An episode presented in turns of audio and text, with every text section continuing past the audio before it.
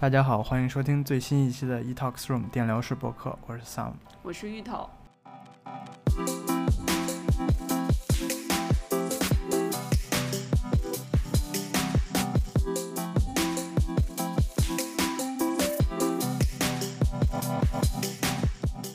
二零二零年已经过了大半了，是现在是已经到了九月份了，天气渐渐开始凉了。九月份呢，一定就是。开学，学生开学，然后返校这件事情是的，嗯，但其实国内已经就是说，有些学校因为上半学期的课程受到很大的影响，他们就决定这个八月份开学，而且国内的疫情相对已经稳定了，对，所以他们对他们已经就是说八月底的时候，有很多大学已经开学了。是的，嗯，在加拿大这边呢，其实疫情还没有得到完全的控制。那么安省每天的这个新增人数也是持续在了一百人左右。对。各个地区的教育局也是在这些政府的卫生部门的规定和指导下，制定了缜密的返校计划。那么，就拿多伦多教育局来举例吧。针对不同年级的这个学生，其实教育局制定了不一样的计划，因为毕竟就是说，可能高中学生他有一定的教学要求，所以他的计划一定会比这小学或者说是。呃，幼儿园那种就是更严苛一些，嗯，就是保证学生真的能学到东西。因为像在这边，就是如果是 online 学习的话，他没有办法保证你到底是在听课还是在睡觉，是不是？是的，对。呃，像高中的话，就是有两种选择，一种就是完全是在家的线上教学，啊，另外一种呢就是这种 hybrid mode，就是这种一半在家里学习，一半在学校学习，就是这种。这种混合制的吧，嗯，然后学生还可以就是选择他们的倾向，他们到底是想去学校上课，还是想在家里上课？对，嗯，就是教育局把这个整个的这个一个学年嘛，国内就是叫学年，然后分成了四个短的学期，啊，一个学期大概是四十五天。学生可以在每一个短的学期开学之前来决定，就是你是想上哪一种模式。对他，如果就是一开始的时候是去学校上，然后到后来就不想去学校了，他还可以再变成这种在家学习，完全在家上学。对对，或者说，可能最近这个疫情。就是每天的增长可能又有所增加，或者说是有所减少，对，越来越好，好吗？越来越好，对，或者说可能就是有时候疫情就是突然起来了，嗯，对，那可能就是你可能这一段就先选择在家上学，就比较安全一点，对，可能等过一段这个疫情好一些之后，你再选择这种混合模式，就是可以到学校上一部分，然后在家上一部分，嗯，那像再小一点的啊，其实。又跟这个高中不太一样，他也是学生，也是可以选择到底是在学校上还是在家里上。是，但是高中的是好像是因为高中生已经可以独立，就是说去学校和在家里了。对的。然后他们就可以就是说可能就上半天，然后回家上另外半天。但小一点的学生的话，他们就一定要就是说在学校，如果去学校上课，就一定要上完全天的课程。对。然后大约是在。六七个小时左右吧，应该是。是的，因为像高中，你可以中午就是出学校，然后比如说回家吃饭啊，或者去外面买点东西吃。对。那像再小一点，比如说一年级到八年级之间，就是一定要有一个大人，呃，老或老师作为一个监护人，就一直陪同。对，嗯，你不太好中途让孩子们自己放学回家。的确。对。嗯，当然了，返校这件事情，除了学生去选择他到底想怎么上课以外，它也涉及到这个家庭的方方面面嘛，就是说，像高中生其实还好，就是他，嗯，已经完全算是成年人了，基本上独立了，基本上独立了，可以自己去上学。但是如果是稍微小年纪小一点的学生的话，那还要涉及到这个家长或者监护人，他们是否同意或放心让这个孩子去上学。是啊，最近有几个新闻就是经常报说，这个安省的某几个学校的老师，然后感染了。这个新冠肺炎，结果就影响到了整个班级的学生，是，对吧？就整个学校就封封校了。对啊，那应对于这种情况，那监护人可能会想说，那还是把孩子留在家里，就比较安全一点。对，或者是就另一种，就是因为在九月份之前吧，多数的家长可能还是会在这种就是在家工作这种状态，九月之份可能会开陆陆续续的开始回去办公室，对对，去上班。那如果他们是回办公室上班的话，他们就要面临一个接送孩子的问题。是接送，或者说是哪怕是有校车，或者是怎么样，校车都不知道会不会开。最近对，就就肯定就是，如果自己家里有车，那接送孩子肯定是最安全的嘛。对，减少了这个感染的风险，就是会更安全一点。嗯。同时也要就是有这种考量，就是如果家里是双职工，两个人都去上班上班了，那孩子那势必就一定要送去学校，是是吧？要不然他不可能一个人留在家里。或者说家里有不止一个孩子，然后对，就有大的有小的，可能大，比如说你。孩子到了 secondary school 这个 level，就是高中，呃，大约在九到十二年级吧，算是，嗯，这一段就还好嘛，就是相对于来说就是可以兼就看护小一点的弟弟妹妹，对，就可以独立一点，然后帮着家里分担一些这个看护的任务吧，算是。可如果家里孩子都在差不多的年纪，比如说都是比较小，那其实还是挺难办的，嗯。那双职工的话，如果家里是两个或更多的孩子，肯定就是会选择送到学校，会更方便一点。所以我们现场这边就是会连线一位鲜活的例子。对，我们这边连线一位多伦多市的学生家长，来问一问他是怎么看九月份开学的这件事。OK。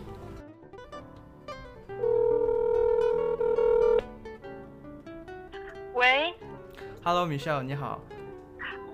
Hello，你好，大家好，我是 Michelle。可以给家大家介绍一下你家里的情况吗？呃，是这样的，我呢是一个两个小孩子的妈妈。我的小孩呢是六岁，今年上 Kindergarten，是上了大班，就是 Senior Kindergarten，就是大家所所称的那个 SK。那今年秋天返校，您要送您的孩子回学校上学吗？啊，是的，那个我们是准备送小孩儿九月十五号开学，因为今年比较特殊，一般是往年是九月五号开学，今年是因为老师要做一个星期的准备，所以十九月十五号开学。然后教育局已经给我们发信了，问你的小孩是 online study，就是网上上课呢，还是那个是亲自上学？就已经递交了申请，说我们要是亲自去上学。哦哦，也是可以选择的这边，嗯，对的。那您有了解，就是学校和 school board 对于这个返校，它有没有一些什么防疫措施或者政策吗？嗯，其实我们了解的不是很多，了解一些，因为现在是只是十二教育 T D I，我们是属于 T D S B 嘛，是 Toronto 的教育局，他只要出一些相关政策，他们的校长就会发 email 给我们的家长。首先呢，我们知道现在是我们属于校校看你是不是高危地区，如果像我们这个。Area 是不是高危地区的话，如果是 kindergarten，它是二十六个小孩一个班；如果高危地区是十五个小孩一个班。他要求小朋友呢是需要戴口罩的，将尽量保持两米，还有是要勤洗手。学校也发了一封信说他们会增加那个 hand sanitizer 免手洗手液和洗手的这个设施在学校里，还有就是家长给他们准备口罩。哦，嗯。然后关于具体呢，他他们第一个星期开学九月十五号，老师会具体再跟同学们讲，要具体要怎么做。然后这次开学呢，我们这边上学是 SK 和 JK 是混合上，就是大班小班混合上。这次是先开 SK，就是呃大班同学先去返校，第二天九月十六号小班同学才会去返校呢，所以等于一批一批返校。基本上从下星期二到下星期五，所有同学就都会返校了。就是如果你是选择在学校上课的话，当然 online study 是一个老师是也是带二十五个学生，嗯，听说也是八个小时制度的，但是呢，你还可以在十月底可以选择，你可以返在校呢，你可以你可以再转回 online，online 呢也可以再转回在校的。哦，嗯，好的，这边我们来问一下，就是家里的孩子是更想在家上课，还是更想去学校上课呢？嗯，我觉得孩子本身都是想在家里待着，但是我们觉得在家里，第一，我们小孩比较小，他集中力不不高，所以他上网课他就非常非常辛苦。之前我们上一个学期上了半个学期网课，网课大概在十五分钟，基本你都要大人一对一的陪着，小孩还经常会走神儿，所以我们不是很喜欢让小孩上网课。第二就是现在小孩用电子产品用的太多了，不是在家的话，他就一天到晚都用电子产品，那就又担心他的视力不好，而且当然这也是因为他的那个心理健康问题，我们也不希望小孩都在家待着，他应该在这个年龄应该跟小朋友接触，应该去学习一些东西，当然不只是说知识了，只是说需要社交方面的，对对，就更多接触同龄人嘛，算是。对。好的好的，那这边就先这样。好的，那那个谢谢谢谢你主持人的访问，那好了，再见啦。啊好，再见。非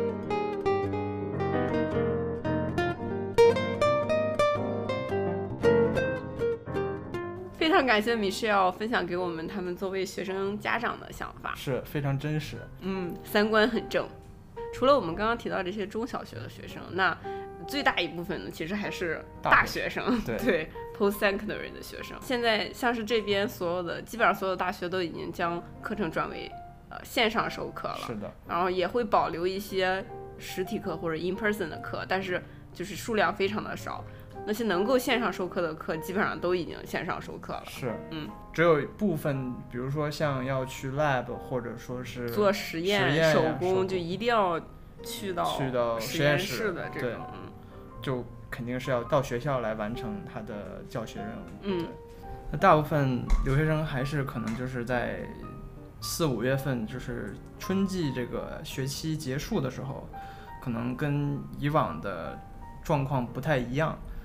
我记得当时就是机票一度是一票难求吧，算是，嗯，很多人就是着急，而且价格飞涨，对，就着急回去。那时候疫情其实算是在一个高峰吧，算是，嗯，因为刚刚开始，四五月份，对，就是大概在四月底的时候，呃，这边的大学会完成春季的这个课，整个的一个课程。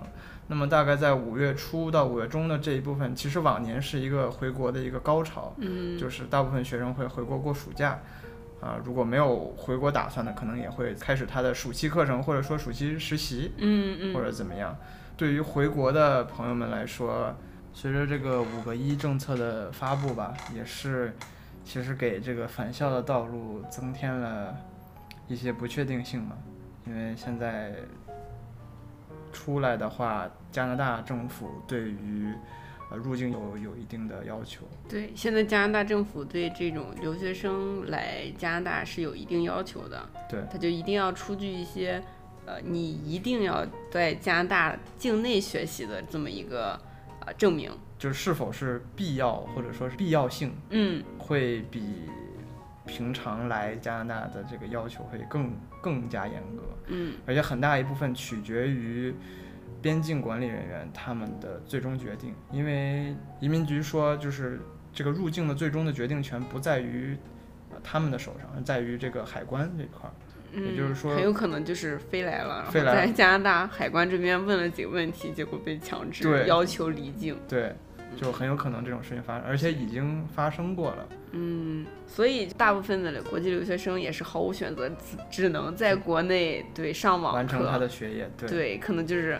花着好几万 的学费，然后再一直在上网课，嗯，是也是受到了大家的一些算是抱怨，受到了，就是大家也提出了一些对于这个新学期的这个教育质量的一个担忧吧，算是。对，嗯，是的。然后我看到这个像多大在这个 Q&A 上就会有这么一条问题，类似于是这个学生问这个教授是否受到过。网上上课这种教学方式的专业培训是，嗯，而且还有就是更也有更多的人可能会关注这个学费为什么没有被降低，因为现在是一个网课的阶段。是的，可能人员成本上也有所下降。嗯，那么如何体现在这个学费这方面？对，也是非常巧合的啊，就是九月份我跟芋头都要重返校园，对，阔别。几年之后，阔别已久的校园，我又要回来了。是，我我们上的课程不一样，但全都是以网课的形式来。我是上周才转专业，转到全网上，就是全都是网课的这个专业。哦，其实是内容是一样的，但只不过它是 online，它也是可以选择，就是你是到底想上网课还是想上实体课吗？对，就是它那个也是 hybrid，就是一半网课一半就是去学校上课。嗯，而我这边呢，就是同一个课，然后学校会开设不同的形式，可以是大多数都是网课。其实因为到秋天的这一段时间，疫情还是就是没有太多的缓和，对，没有得到完全的控制，所以基本上都是以网课的形式。那有一些课就是他会提供 in person 的这种形式，呃，但是就是，但是可以选这门课的人数就是非常的有限，可能也就是说，之前可能有两百人或者五百人，但是现在就是那门课可能只能有五十人或者是更少，对，嗯，更少，对。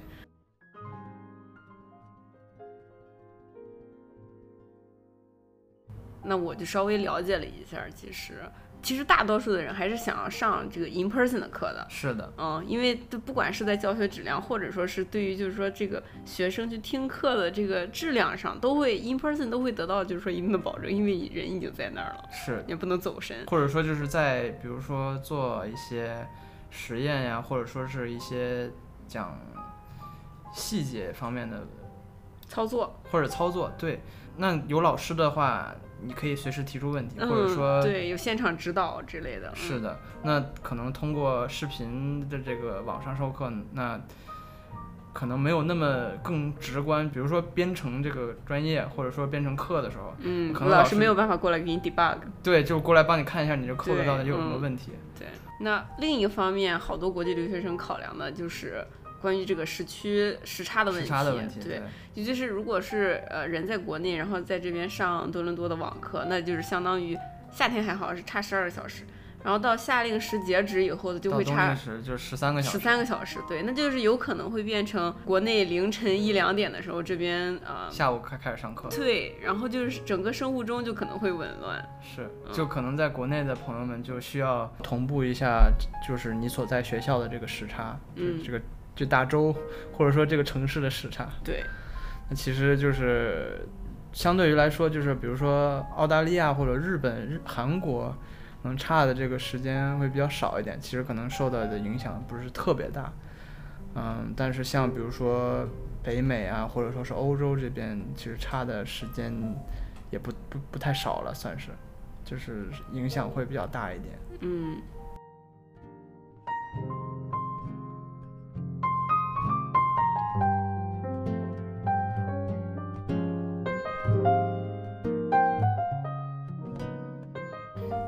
说了这么多吧，这个学该开还得开，是吧？太正确了。不管这个疫情持续多久，嗯，这网课该上还是得上。得上的，对对。一一句建议给大家就是，一定要保护好自己。对，身体健康最重要。是，然后做好疫情的防护。嗯。